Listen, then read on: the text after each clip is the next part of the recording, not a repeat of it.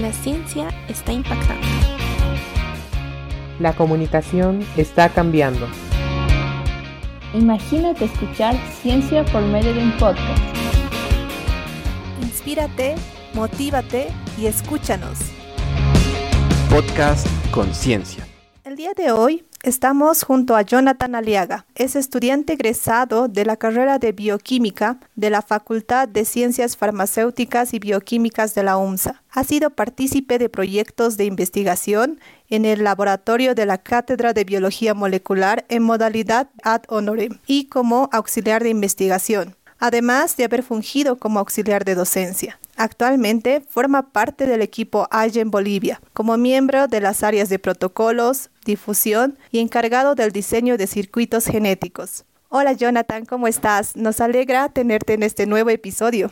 Hola Naira, es, es un gusto. El gusto es nuestro de tener a una persona representante y encargado más que todo del diseño de circuitos genéticos que suena súper interesante. Pero antes de ir a estas partes, quisiera preguntarte, ¿Por qué decidiste estudiar una carrera abocada a la ciencia? ¿Qué es lo que te ha llamado más la atención? Ufa, eh, esa, yo creo que para responder esa pregunta tendría que ir un poquito más hacia atrás en mi vida.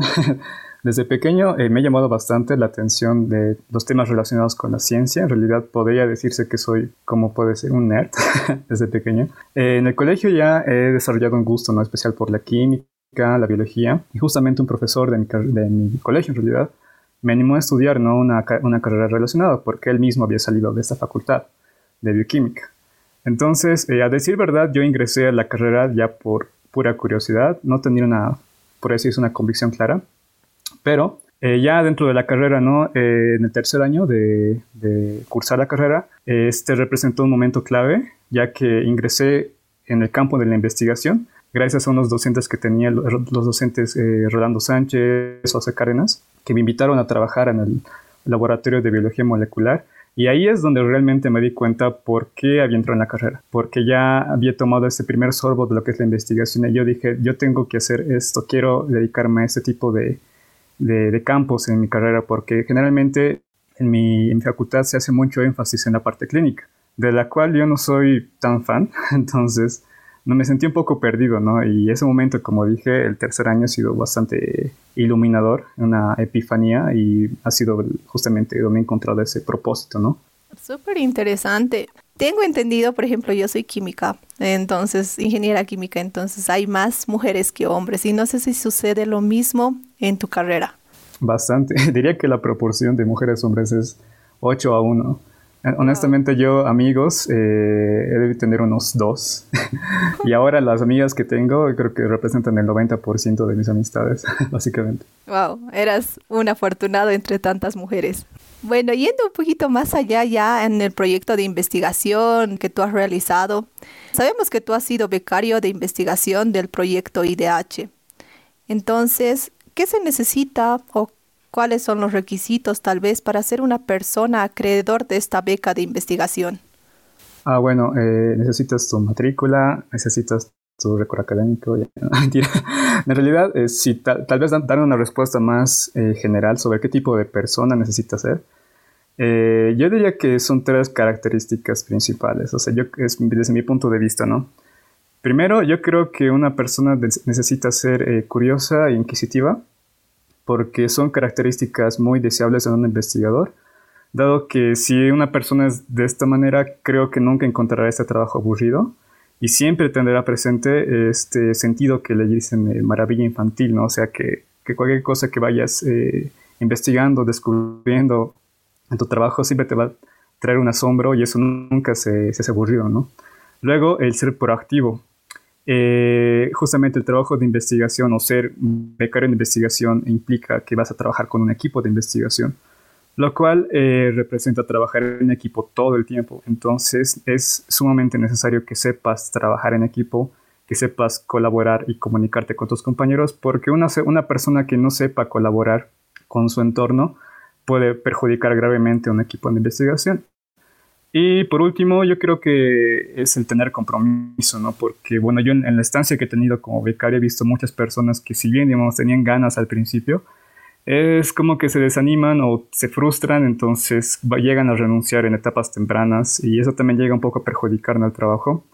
Eh, como dije, el trabajo de investigación, bueno, el área de investigación en general, especialmente en nuestro país, puede ser muchas veces tedioso y frustrante y como dije, muchas personas renuncian entre ellas. Entonces es necesario tener compromiso y, quedarse, sea lo que sea que pase, ¿no? Y mantenerse ahí. Sí, perfecto. Creo que en cualquier beca en sí se necesita estas cualidades, más allá de los requisitos físicos que la beca te pueda pedir, como la matrícula y demás.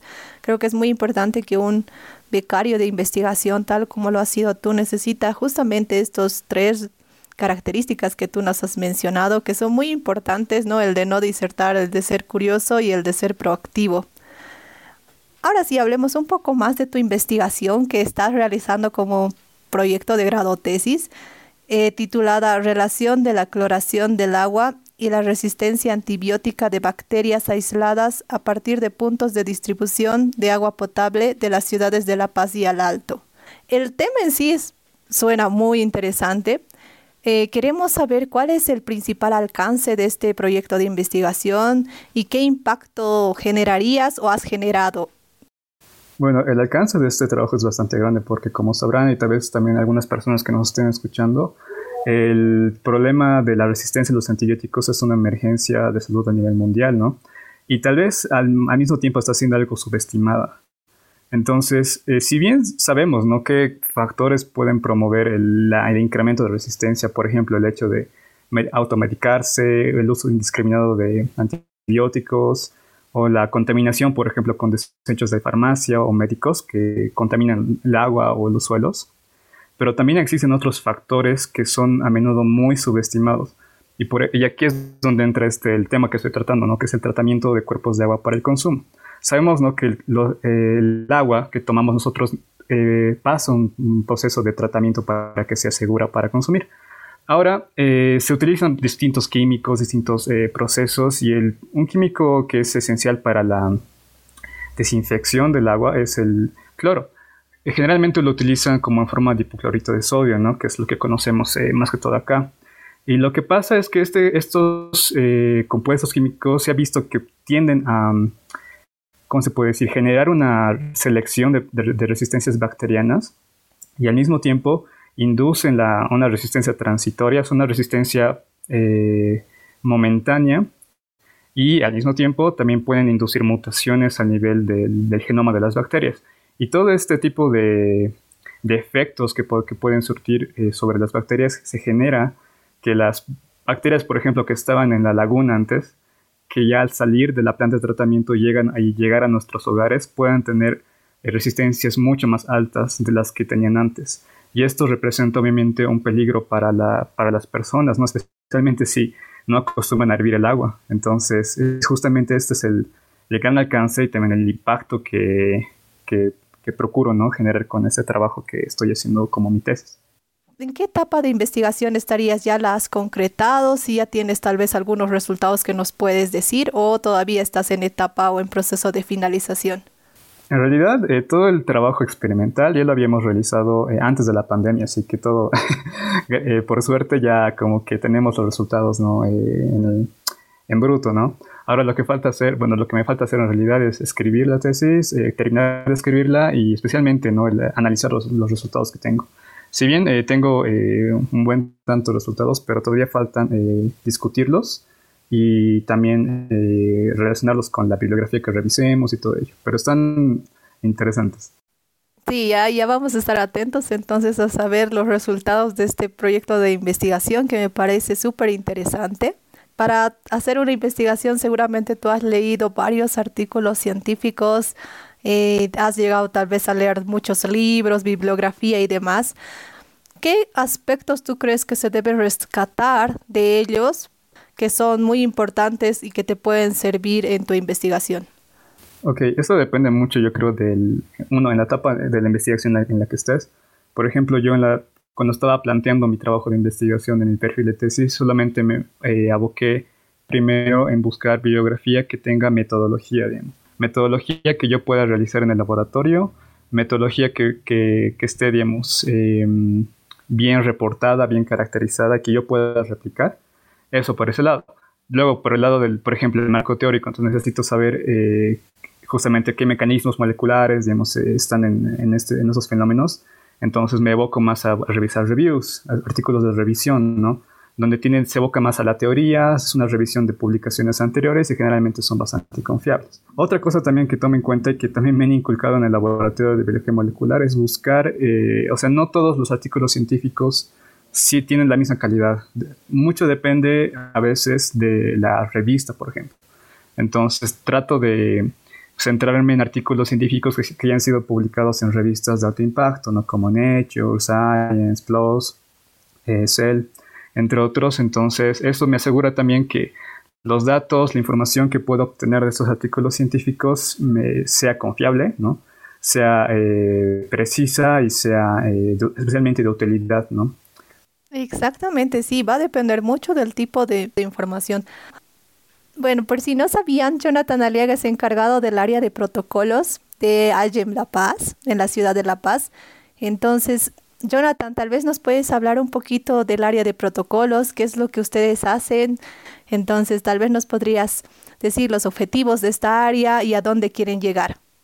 Ok, la, el área de protocolos de alguien se encarga de la parte tal vez más técnica ¿no? de la competencia, que es justamente, como dije al principio, el diseño de, de circuitos genéticos y todo ello. Ya estamos activos desde hace casi un año y, por ejemplo, hemos empezado eh, elaborando manuales de laboratorio, ¿no? que ya a la hora de cuando vayamos a hacer los experimentos necesitamos tener un conocimiento al menos general de los métodos que vamos a usar.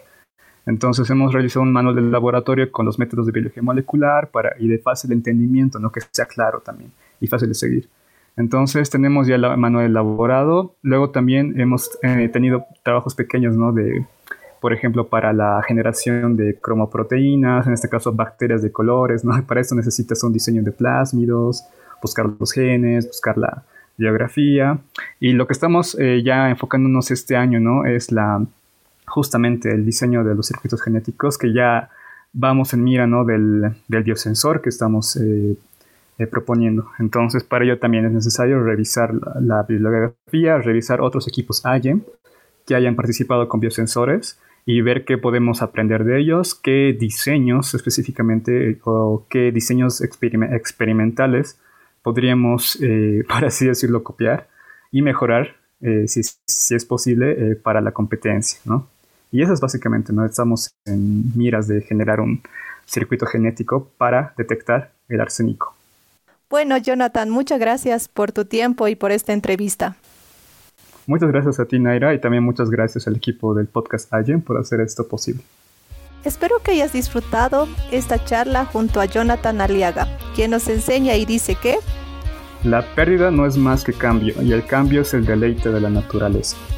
Nos vemos en un siguiente episodio y no olvides seguirnos en nuestras redes sociales de Facebook, Instagram y LinkedIn con el nombre de Allen Bolivia. Hasta la próxima.